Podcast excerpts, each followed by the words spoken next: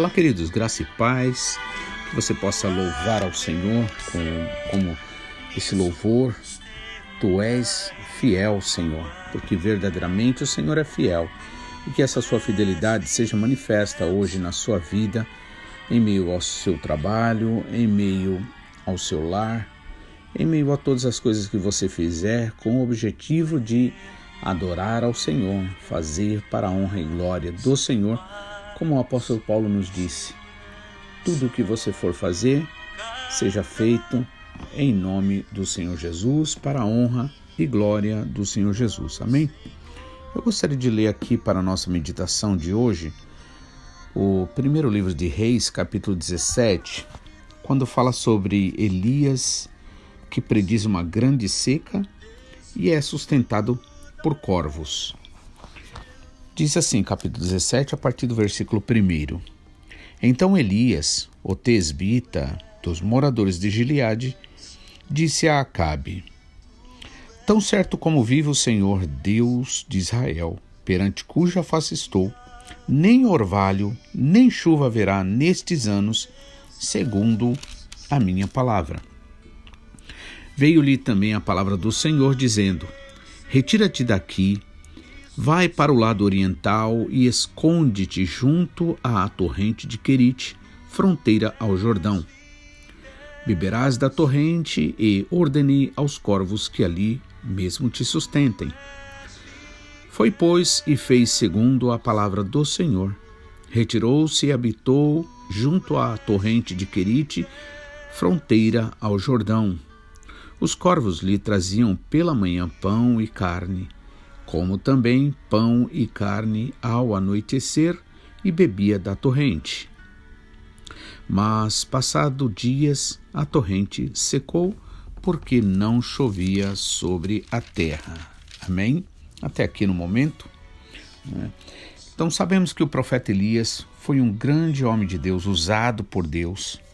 Um homem que, na verdade, ele aparece né, no relato bíblico sem mesmo uma identificação é, anterior, né? A partir daqui é falado desse homem de Deus que foi usado, né, pelo Senhor para também ser testemunha de que Deus verdadeiramente é aquele que cuida do seu povo e mesmo quando a situação está caótica. Na verdade, se a gente for ver essa situação é, atual no caso de Israel, né, naquele tempo ali, na atualidade de Elias, né, foi realmente um momento onde havia crise política, crise religiosa, né, crise moral em todos os aspectos, pois foi isso aconteceu depois da morte de Salomão. A gente sabe que o final de Salomão, né, que a Bíblia aqui pelo menos mostra, foi um final onde ele, possivelmente acreditando na sabedoria que Deus tinha dado para ele, ao invés de crer no Deus da sabedoria, ele ignorou ali ordens do Senhor. Entre uma delas era que não casasse com mulheres estrangeiras, né?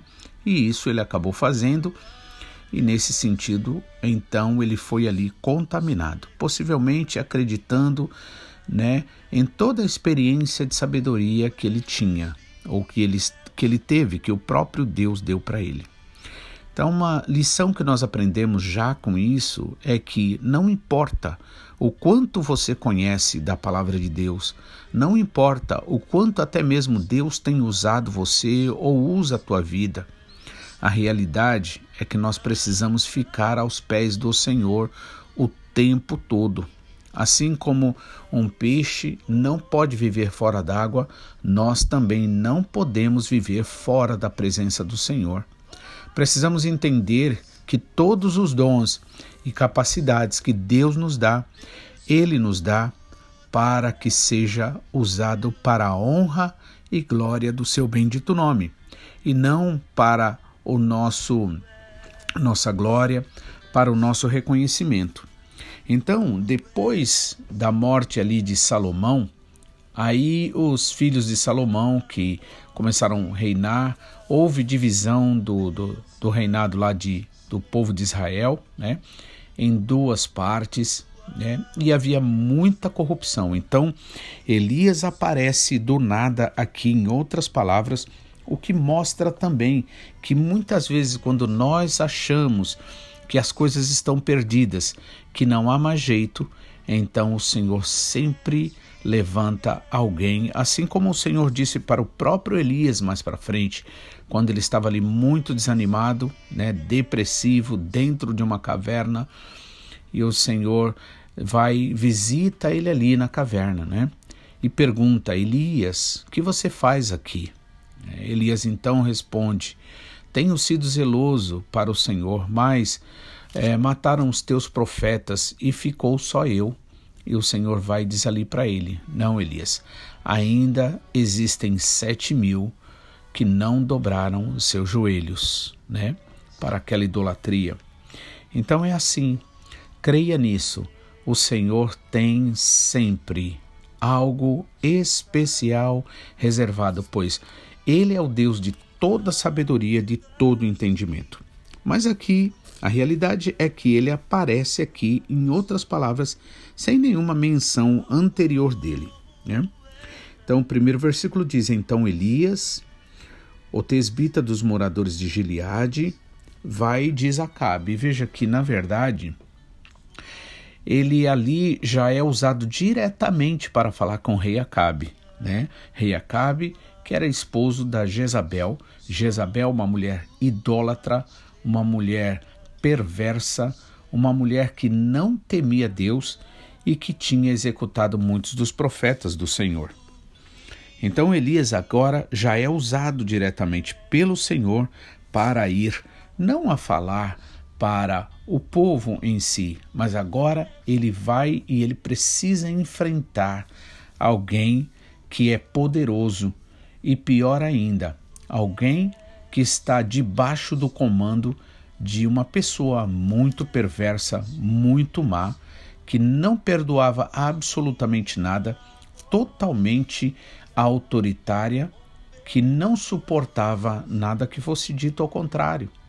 Mas a Bíblia diz que, assim como ribeiros de águas é o coração do rei na mão do Senhor, a tudo o que quer, ele inclina. Então, o Senhor, por estar no controle, por ser o Deus de toda sabedoria, todo-poderoso, né? ele tem sempre uma saída, tem sempre uma porta aberta. Então Deus usa ali Elias, que vai direto ao rei Acabe e diz: Tão certo como vive o Senhor teu Deus, desculpa, tão certo como vive o Senhor, Deus de Israel, perante cuja face estou, nem orvalho nem chuva haverá nestes anos, segundo a minha palavra. E a gente vê aqui que a comunhão com, de Elias com Deus era tão grande. A comunhão de Elias com Deus, a fé de Elias, era uma fé tão firmada mesmo no Senhor, possivelmente exatamente por quê? Porque Elias recebia do Senhor. Elias, ele tinha comunhão com Deus. Elias andava com Deus. E quanto mais nós andamos com o Senhor, quanto mais nós buscamos ao Senhor, mais fortes nós nos tornamos. A nossa fé se torna inabalável. E aí nada nem ninguém jamais, com ameaças, seja lá com que for, é capaz de tirar de nós esta fé. Por isso que Elias, por esta comunhão, por ele andar com Deus, ele vai diretamente ao rei, podendo ser ali, correndo o risco naturalmente de ser assassinado. Ele vai e diz: é, Tão certo como vive o Senhor, ele fala com toda firmeza, né? Deus de Israel, perante cuja face estou. Amém? Isso aqui é determinante. Perante cuja face estou. Por isso é preciso nós estarmos perante a face do Senhor. E isso nós podemos, pelo que o Senhor Jesus Cristo fez na cruz do Calvário. perante cuja face estou, nem orvalho. Veja só, né? O mínimo de água ali não teria, né? Não seria possível. Nem orvalho, nem chuva haverá nestes anos, segundo a minha palavra.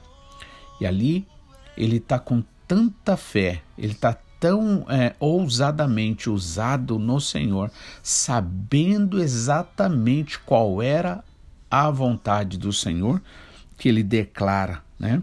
Nem orvalho, nem chuva haverá nestes anos, segundo a minha palavra. Por que, que ele falou assim, segundo a minha palavra? É interessante isso, né? Na verdade, a Bíblia diz que o Senhor Jesus, aliás, falou para nós que ele é, ele nos deu poder para pisar serpentes e escorpiões e contra toda força maligna e nada nos faria dano, né?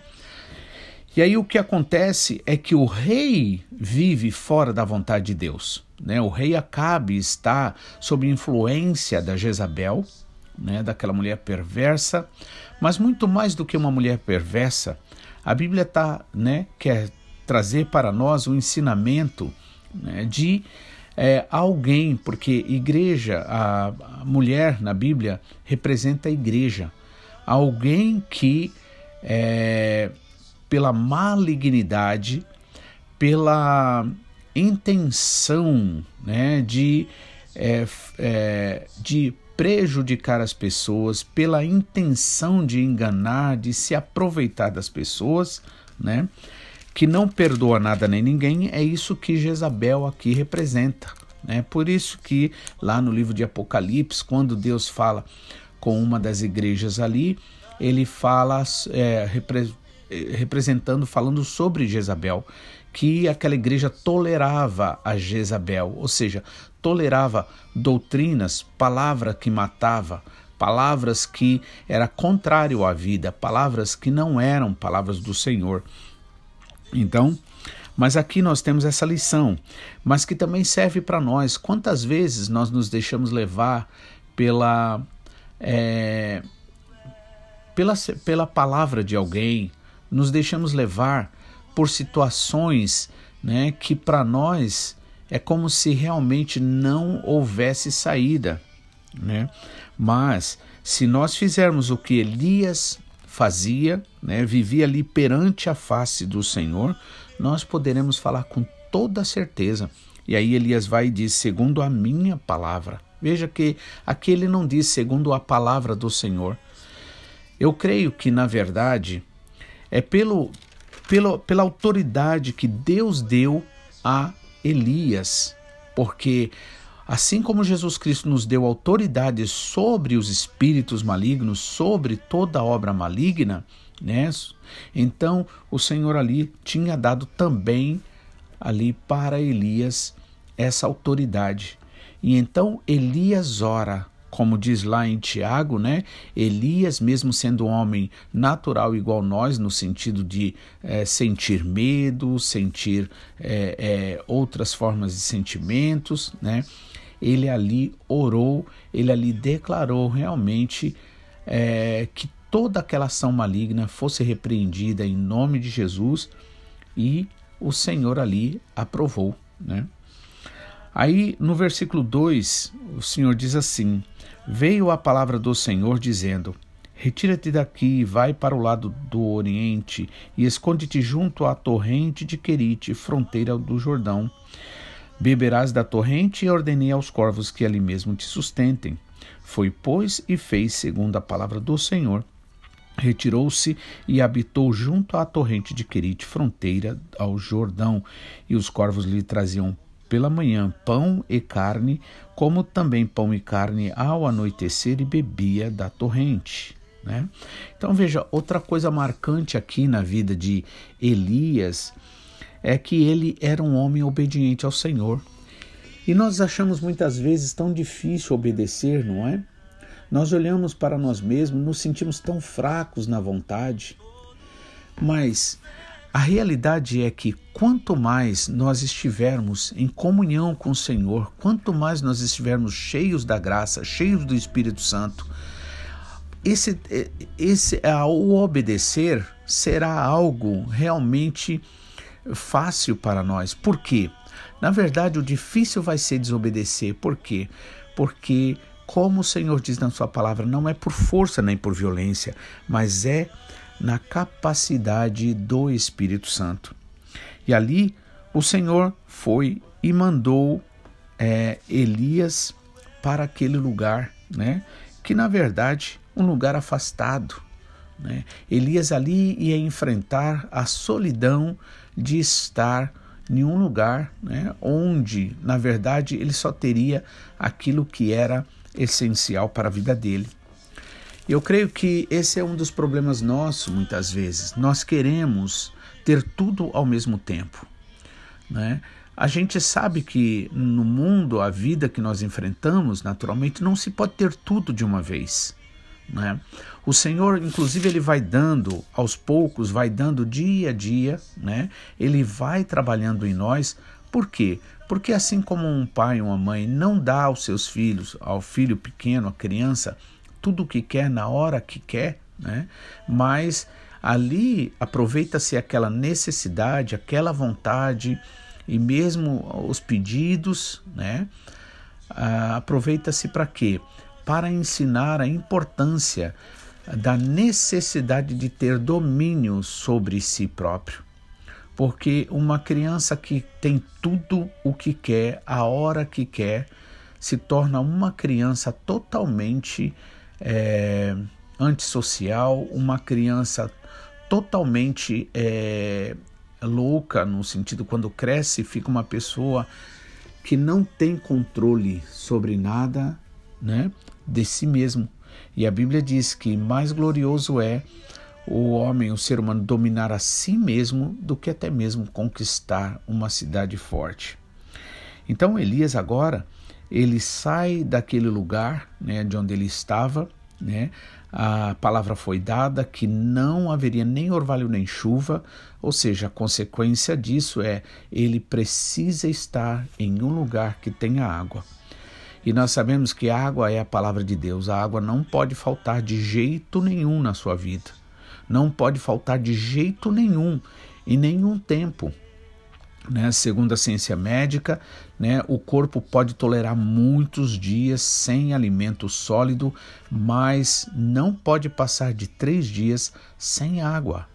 Então, a água é a palavra do Senhor, a palavra do Espírito Santo que refrigera a alma. Né? O Senhor vai e manda ele para um lugar que tem água. Retira-te daqui, vai para o lado oriental, esconde-te junto à torrente de Querite, fronteira ao Jordão. Beberás da torrente, e ordenei aos corvos que ali mesmo te sustentem. Foi, pois, e fez segundo a palavra do Senhor. Retirou-se e habitou junto à torrente de Querite, fronteira ao Jordão. E os corvos lhe traziam pela manhã pão e carne, e também ao anoitecer pão e carne, e bebia da torrente, exatamente como o Senhor ordenou. Agora, o segredo dessa obediência. Se você sente problema, dificuldade nesse sentido, creia numa coisa Achegue-se mais ao Senhor. Receba mais e mais da graça. Receba mais e mais desta água. O Senhor Jesus mesmo falou: Ele não veio para condenar, ele veio para salvar os pobres, os que creem que na verdade precisam da graça e da misericórdia do Senhor. Por isso é que você recebe a palavra do Senhor. Por isso que você é lavado. E Jesus Cristo disse: Vós estáis lavados pela palavra que vos tenho falado. Que o Senhor abençoe. Amanhã estaremos de volta, se assim o Senhor nos permitir, em nome de Jesus.